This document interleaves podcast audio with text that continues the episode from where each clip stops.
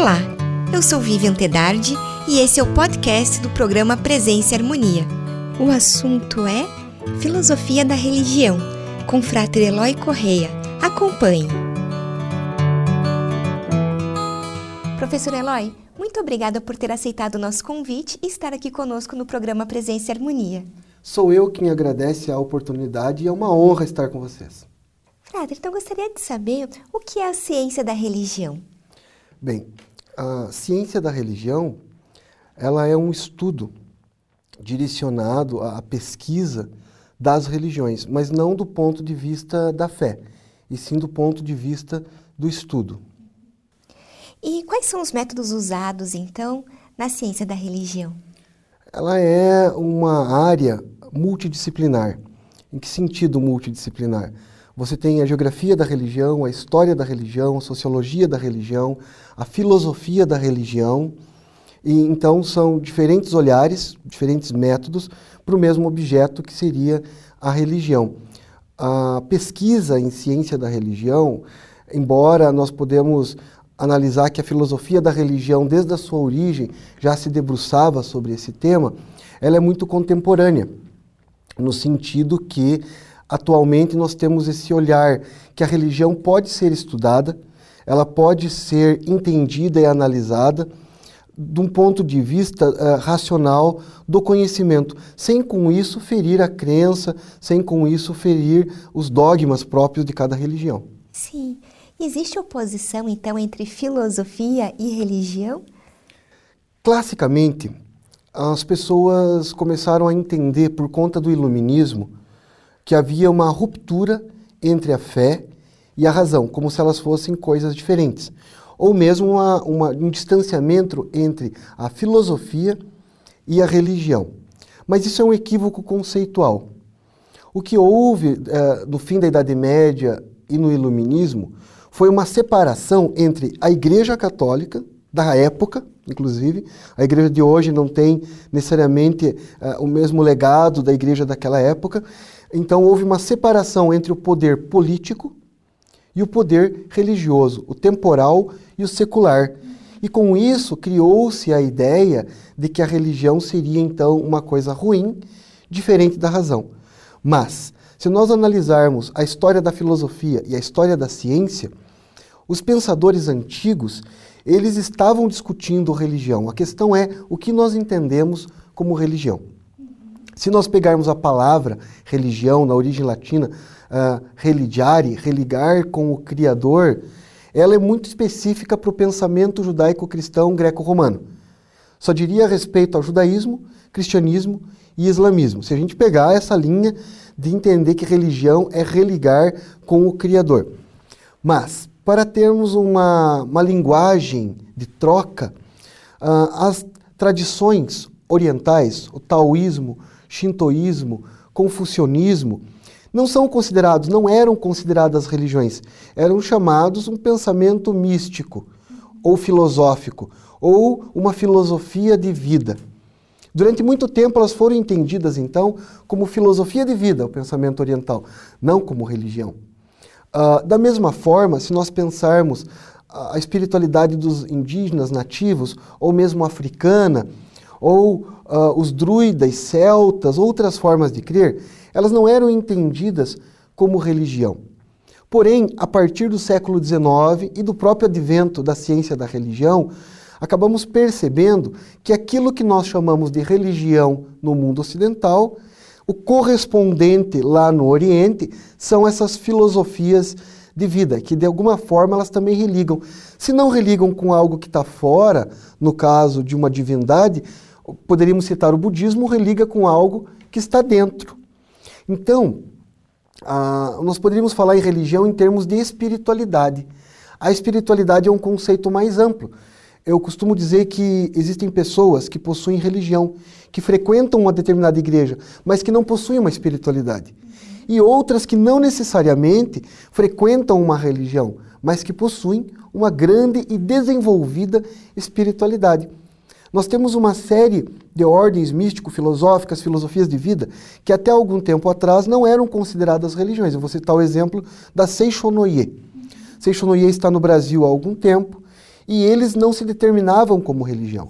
Mas depois de um debate interno, eles perceberam que eles se enquadram dentro dessa categoria. Vamos pensar a religião como uma categoria. Então, Seixonoye hoje é entendida como uma religião também.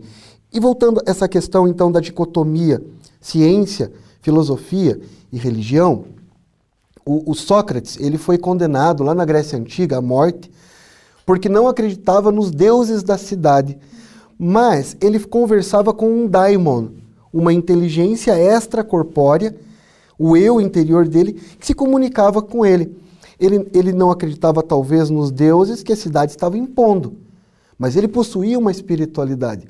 O Platão, discípulo de Sócrates, ele falava num demiurgo, um arquiteto que estaria por trás do universo.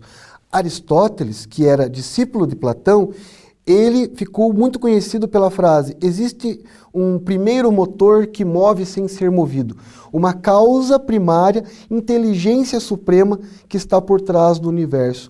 Então, tanto os filósofos gregos mais conhecidos, Sócrates, Platão e Aristóteles, já discutiam aquilo que nós entendemos hoje como religião, como seus antecessores, os pré-socráticos. Heráclito, Parmênides, Anaximandro, Anaxágoras, eles se preocupavam é, com o ser, mas não o ser a coisa, o ser. O ser é, é, com letra maiúscula, aquilo que pré-existe. E esse ser, para Parmênides, era um uno e imóvel, já para Heráclito era o movimento. Tudo se move, tudo está em movimento. E eles buscavam o ser. Então a filosofia primeira, a mãe de todas as filosofias, a metafísica, que também tem o nome de ontologia, ou seja, o estudo do ser. E se nós pensarmos muitas religiões, o que elas fazem? Não é a busca pelo ser, o encontro com esse ser supremo? Depois da filosofia grega tradicional, nós vamos ter, durante a Idade Média, patrística e escolástica, aonde pensadores como uh, Agostinho de Hipona, para quem é católico, Santo Agostinho, e Tomás de Aquino, são pensadores, então, uh, uh, da patrística e da escolástica, e eles vão buscar em Aristóteles e Platão uma certa influência, mas eles aí criam uma teologia, que é diferente daquela primeira filosofia, daquela ontologia que era a busca do ser. É uma teologia. Alguns vão dizer que a filosofia fica submetida a essa teologia durante a Idade Média. Com o iluminismo, os grandes pensadores iluministas, eles vão forçar esse rompimento, mas não um rompimento entre a fé e a razão, e sim um rompimento político da igreja com aquilo que seria agora o Estado, porque vão surgir as novas repúblicas, os Estados modernos. E os iluministas em geral, grandes pensadores, inclusive já os modernos, eles fazem reflexões profundas. Eles duvidam, eles criticam, mas eles não negam essa ideia do ser, o ser em si. Porque a filosofia, ela não dá respostas definitivas. Ela, ela não diz existe ou não existe é ou não é. Ela faz um exercício racional de especulação. Então, uh, se nós disséssemos que há um rompimento entre fé e razão, nós estaríamos dizendo que todas as formas de crer são irracionais. E se nós analisarmos a civilização inca, maia, asteca, onde eles não separavam a crença também da sabedoria, a civilização egípcia, a civilização, todas as civilizações orientais, as civilizações nativas, eles não separam, como aconteceu no mundo ocidental, sabedoria e religião. É a mesma coisa.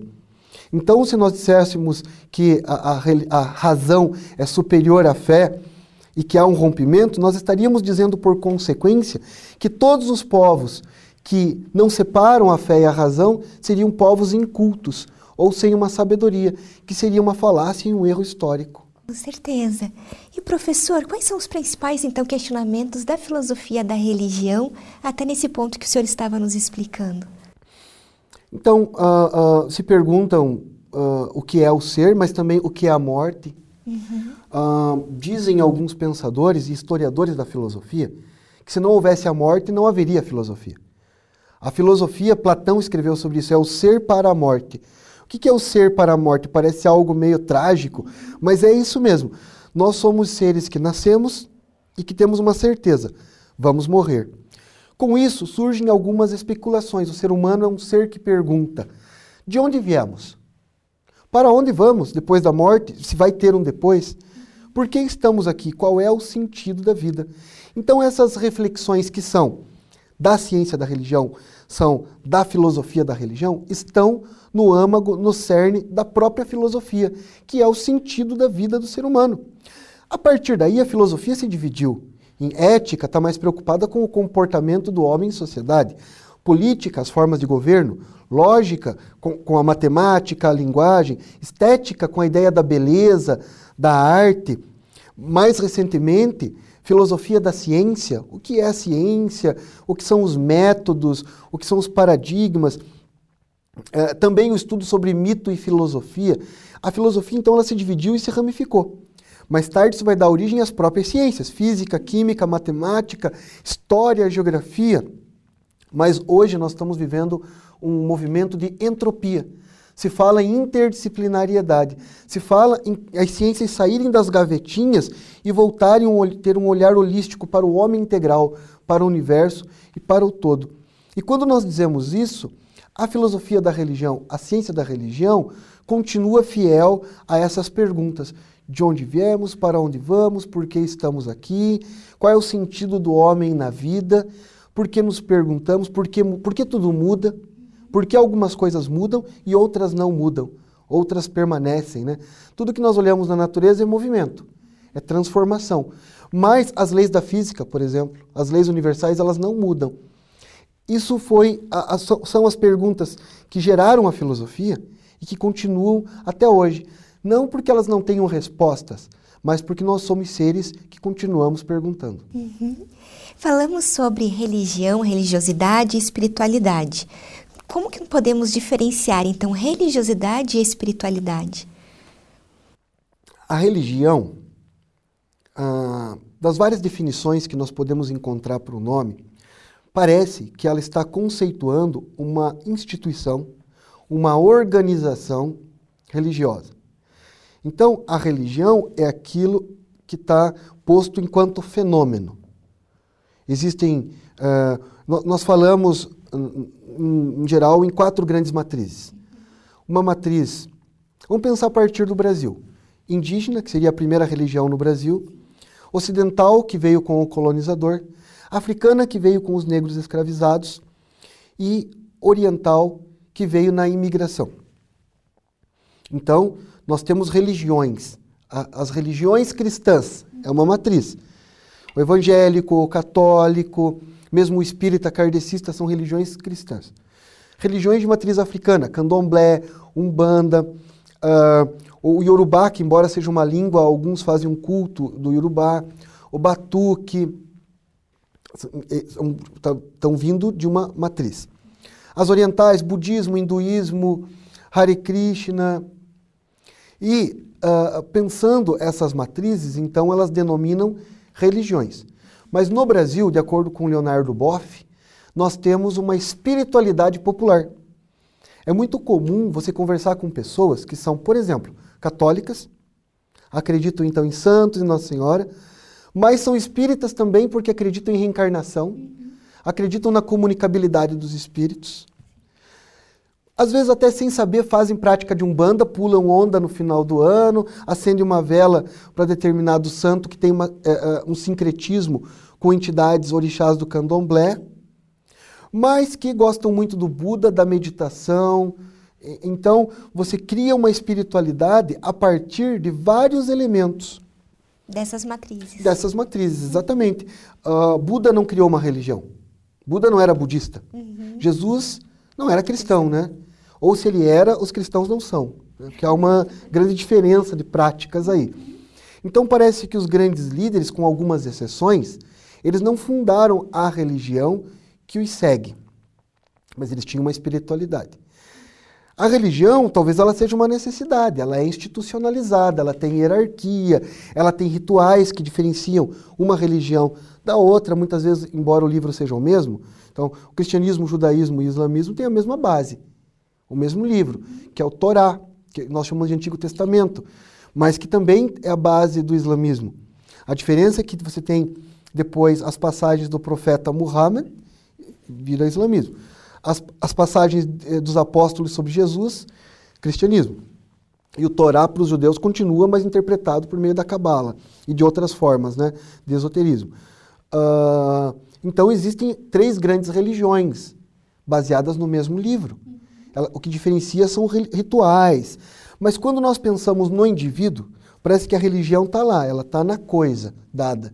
Quando nós pensamos o indivíduo, o sujeito integral, ainda que ele se enquadre numa determinada religião e que para o censo ele diga eu sou católico, eu sou espírita ou eu sou agnóstico, como alguns se dizem, uh, o indivíduo ele constrói a sua espiritualidade a partir de uma vivência. E essa vivência nem sempre ela é só religiosa. Existe uma coisa chamada de o númenon, ou o luminoso, no autor chamado de Otto, que ele fala o fenômeno é aquilo que é material, é o símbolo, é a igreja, a sinagoga, a mesquita, o terreiro, o ritual. Mas há o, numen, o númenon, o que se não descreve, o sagrado. O sagrado em cada um de nós, ele é construído de maneira múltipla. Nem sempre a, a, religião é um conceito mais enxuto, menor.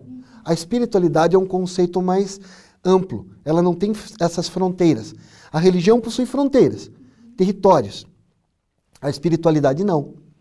E nós podemos encontrar, por exemplo, um doutor em determinada área, extremamente especialista, com conhecimento, uma expertise muito específica, mas ignorante de uma vida no mundo, de uma vida social, e que inclusive às vezes as pessoas têm dificuldade até de convivência. Por outro lado, podemos encontrar uma pessoa simples, sem estudo, sem o título acadêmico, que transborda a sabedoria, que tem uma sabedoria de vida. Então, nós podemos aprender com esses grandes sábios a construir a nossa espiritualidade. E se nós formos analisar no mundo contemporâneo, hoje em dia, existem vários movimentos, existem várias ordens místico-filosóficas, filosofias de vidas, que elas se formam não a partir de um único pressuposto ou de uma única religião, mas com elementos de várias, né? Porque civilizações elas surgem, elas têm o seu apogeu e depois o seu declínio, mas elas deixam um legado. Se a gente achar que uma está certa e a outra está errada, a gente cai num maniqueísmo. Bem e mal, certo e errado, Deus e diabo.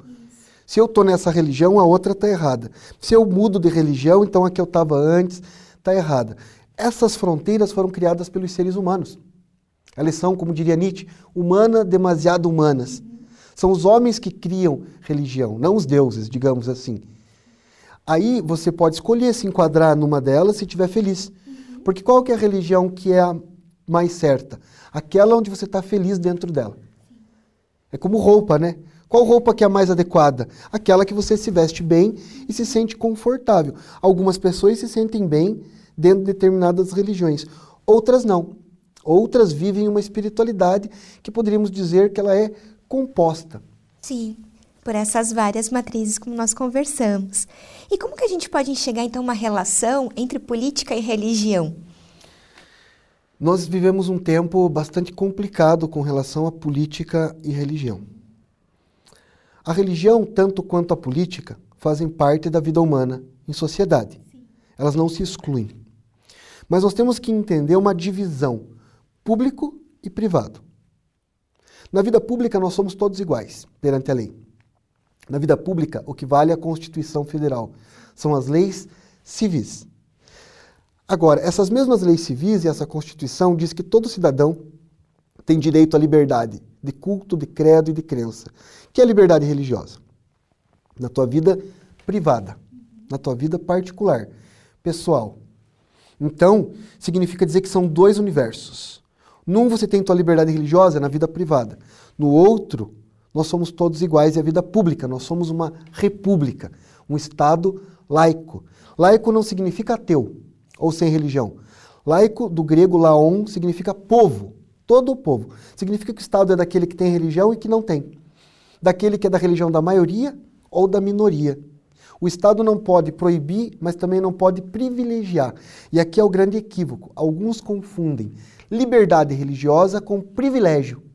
e acham que a sua religião deve ser aquela que tem que ser ensinada nas escolas, aquela que tem que ser ganhar espaço público e que merece ser representada.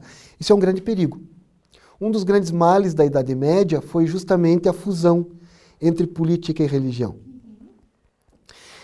E um, um dos grandes avanços do iluminismo foi justamente o rompimento entre a fé e a, a religião e o respeito às diversidades, o direito, inclusive, de não crer, de duvidar, o direito até de cometer alguma heresia, porque aquilo que você não pode falar para uma religião, para outra você pode falar. Então você tem que ter esse direito, claro, desde que você respeite o outro. Qual que é o limite dessa liberdade da religião? É o respeito ao outro. O Voltaire, um filósofo iluminista polêmico, crítico da Igreja Católica, tem frases bastante ácidas, bastante duras contra a estrutura hierárquica da igreja é muito mais conhecido pela frase: Eu posso não concordar com uma palavra do que você está dizendo, mas morreria pelo teu direito de dizê-la, mesmo que eu não concorde uh, com isso. Agora, se você perde a divisão entre política, Estado e religião, você sabe que a religião tem tabus e dogmas. Tem coisa que você pode e não pode fazer e falar. Aí já pensou em impor isso para todo mundo? Imagine se a gente fosse um Estado islâmico. Não estou fazendo referência ao grupo islâmico do Oriente Médio que nós sabemos que não são muçulmanos. É um grupo de mercenários contratados. Vou falar diferente. Imagine que fôssemos um Estado teocrático. E aqui nós fôssemos islâmicos. Nós seguiríamos a Sharia, que é a lei islâmica. E o livro, em vez da Constituição, seria o Corão. E no Ramadã, todo mundo teria que jejuar. Enfim, se nós fôssemos um Estado uh, judeu, como Israel, por exemplo, seguiríamos pensamento israelita. Se nós fôssemos um Estado cristão, digamos assim, ninguém poderia ter outra religião. É, porque a religião é uma escolha. E a política não. Você não pode escolher quais leis você respeita. Você tem que respeitar todas. Religião você pode escolher. Então é preciso haver a distinção entre Estado e religião para respeitar o indivíduo que não é dessa religião. Religião tem que ser escolha e não imposição. E hoje a gente pode falar em um ponto comum entre todas essas religiões? Estão havendo alguns movimentos uh, mundiais que começam com a Declaração Universal dos Direitos Humanos e de lá para cá vem se difundindo cada vez mais. As religiões têm diferenças radicais, muitas vezes, mas elas também têm semelhanças. Se nós formos analisar, todos os grandes líderes religiosos, raras exceções, pregam a paz, pregam o amor, pregam o respeito, pregam a integridade uh, dos sujeitos. Por outro lado, elas têm diferenças de rituais, mas elas têm coisas em comum. A oferenda, a ideia de um altar. Elas possuem, sim, uh, semelhanças e possuem diferenças. Mas o que elas têm em comum? E nós podemos perceber por meio da Sintec. A Sintec é uma associação paranaense, agora brasileira, que congrega mais de 25 tradições religiosas. Ela tem 42 anos. Ela surgiu para dar assessoria ao ensino religioso público, que não trabalha a catequese, mas trabalha o conhecimento, que leva o respeito. Você não, não respeita aquilo que você não conhece. Então, ela surgiu há 40 anos atrás, colocando padre e pastor para dialogar. Parece pouco, mas há 40 anos atrás isso era revolucionário, era audacioso. Há 20 anos atrás, com a LDB de 96, mais ou menos, ela muda. Ela aceita as religiões orientais, ela aceita as religiões de matriz africana. Agora sim ela contempla a diversidade. Bom, cada um ali tem a sua religião. Cada um tem um, um, um número de crenças e é bem limitado. Mas o que, que esses líderes religiosos que pertencem à Sintec têm em comum? O desejo do fomento do diálogo interreligioso, do respeito à religião do outro. Porque a injustiça que nós cometemos contra uma pessoa ou contra uma religião é a liberdade que nós tomamos de todos. Quando você vê alguém sendo desrespeitado na sua liberdade religiosa, ele pode não ser da tua religião, mas futuramente isso pode se virar contra você. Então, todos os líderes religiosos, o que, que eles, o que, que eles têm em comum, as, as tradições religiosas? o desejo e a vontade de que as diferenças sejam respeitadas. Então, a questão não são as diferenças que as religiões têm, porque isso torna elas o que elas são. Eles têm esse direito de ter essas diferenças. Mas o que elas têm em comum? O desejo de que essas diferenças sejam respeitadas. De que você tenha a liberdade. Eu acho que a palavra liberdade não pode ser perdida da dimensão humana. O que é ser um ser humano? É escolher. O que nos diferencia dos animais? Nosso livre-arbítrio, nossa capacidade de tomar decisões. Só que diria Jean Paul Sartre: o homem está condenado a ser livre, porque ele escolhe. Agora, ele é responsável por suas escolhas. Nós somos eternamente responsáveis pelas nossas escolhas. E é por isso então que é importante o ensino religioso na escola formal. Esse é um debate bastante interessante. Existe um grupo muito respeitável de pessoas que é contra o ensino religioso. A Associação de Mulheres do Caribe, a Maçonaria do Rio de Janeiro, Associação de Religiões Minoritárias, inclusive de matriz africana. Por que, que eles são contra o ensino religioso? Eles olham para o Brasil, que é um continente, onde tem várias realidades diferentes. Em alguns estados o ensino é confessional, por lei, catequese, ou separam evangélicos e católicos, e no espaço público você tem aula confessional, doutrinária. Isso fere a lei, fere a Constituição, fere o espírito republicano, é, é medieval isso. Então eles são contra, porque eles estão olhando o Brasil. Por outro lado, tem grupos de pessoas que são a favor do ensino religioso, por motivo errado. Eles acreditam que tem que ter Deus na escola, é o que eles dizem. Tem que ensinar valores na escola, mas eles estão querendo defender o ensino religioso pelo motivo errado, porque eles acreditam que tem que ser catequese. Imagina você mandar um filho seu para uma escola pública para ter conhecimento e eles ensinarem na escola pública algo diferente do que você ensina na casa. Sendo que é um direito da família religião. A escola não pode ensinar o contrário do que o pai e a mãe ensinam na casa. É a questão da dimensão do público e do privado. Exatamente. Uhum. E aí nós temos no Paraná uma terceira via. Qual que é a terceira via? Vamos trabalhar o ensino religioso? Sim, mas não enquanto fé, e sim enquanto conhecimento. Conhecimento nos emancipa. Então, aquilo que para as igrejas, para as religiões, é objeto de fé, para a escola é objeto de estudo. E aí amarra com o início da nossa conversa, né? Para que ciência da religião? Para que filosofia da religião? Para estudar a religião do ponto de vista do conhecimento, para que o aluno, o professor, nós, a sociedade, conheça para respeitar. E aí o ensino religioso não tem no Paraná, de acordo com as diretrizes estaduais, o objeto de estudo não é a religião, mas é o sagrado. Porque o sagrado não importa a tua religião. Tem algo para você que é sagrado. Tem gente que não tem religião, mas tem algo que é sagrado. Seja a família, seja o filho, o pai, a mãe, a casa, a cozinha onde ele faz alimento, o trabalho. O sagrado é algo que você valoriza e que para você tem importância, ainda que seja a tua vida. Isso é sagrado. Então, nós estudamos o sagrado das várias religiões. E como que o sagrado se manifesta e pode ser estudado pelas ciências das religiões? Por meio daquilo que é concreto. Então, os lugares sagrados. O que, que os alunos vão aprender no ensino religioso? A diferença de lugares sagrados: templos, mesquitas, sinagogas, terreiros, a natureza, os rios, o universo, o corpo, o útero da mãe, os símbolos religiosos, as variadas formas de cruz, da cruz ansada egípcia, a, a, a cruz com corte uh, dos calvinistas ortodoxos, a cruz cristã, uh, o yin yang, enfim, os variados símbolos.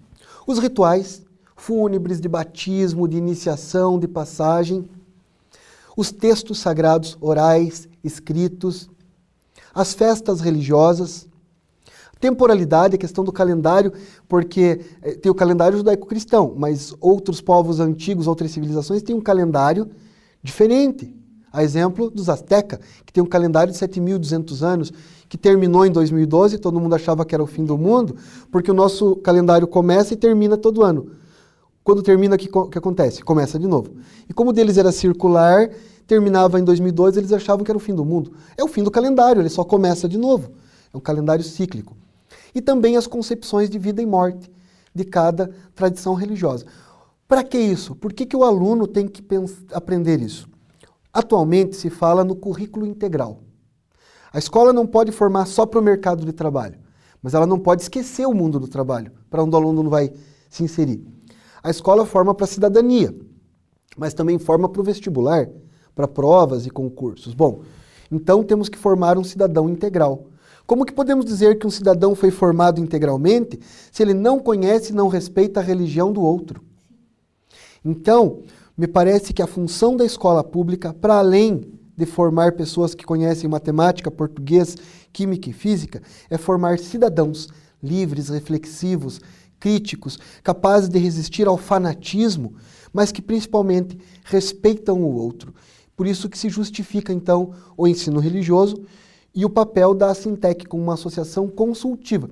Porque o professor, o pesquisador, ele fala da religião, ele faz material didático, mas quem que é a pessoa mais apropriada para falar daquela religião? O próprio líder, aquela pessoa que vive essa religião.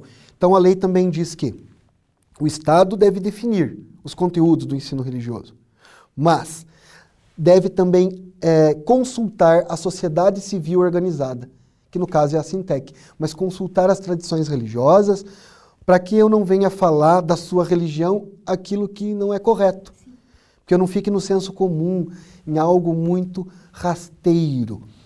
E com isso, parece que a gente transcende as fronteiras da sala de aula porque o grande desafio da humanidade tem sido, ao longo dos tempos, conviver com as diferenças. É verdade. Professora Eloy, agradeço muito essa aula que o senhor nos deu hoje. Espero que possamos conversar outras vezes. Eu me coloco à disposição. É, quero parabenizar a, a, intenção de vocês desse programa e, e, que ele se difunda e que tenha bastante visualizações, porque parece que quanto mais o ser humano entra em conflitos e guerras por conta de religião, por outro lado, existe também uma força que está é, é, lutando a favor do respeito e da diversidade. O Nelson Mandela, apenas para encerrar a minha participação, depois de ficar a vida toda presa injustamente por ser contra o apartheid, a segregação de negros e brancos na África, quando saiu achavam que ele ia fazer um, um, discurso de ódio, mas ele disse: ninguém nasce odiando outra pessoa pela cor dos seus olhos, pela cor da sua pele ou pelas, cor, ou pelas suas crenças. Para odiar, ela foi ensinada. Se nós podemos ensinar a odiar, podemos igualmente ensinar a amar. Muito obrigada. Eu que agradeço. Concluímos assim mais uma edição do programa Presença e Harmonia. Para acompanhar os nossos programas em vídeo e áudio, visite o portal da MORC no endereço www.amorque.org.br. Em nome da Morque GLP e de toda a nossa equipe de produção, queremos agradecer o prestígio de sua audiência. Paz profunda!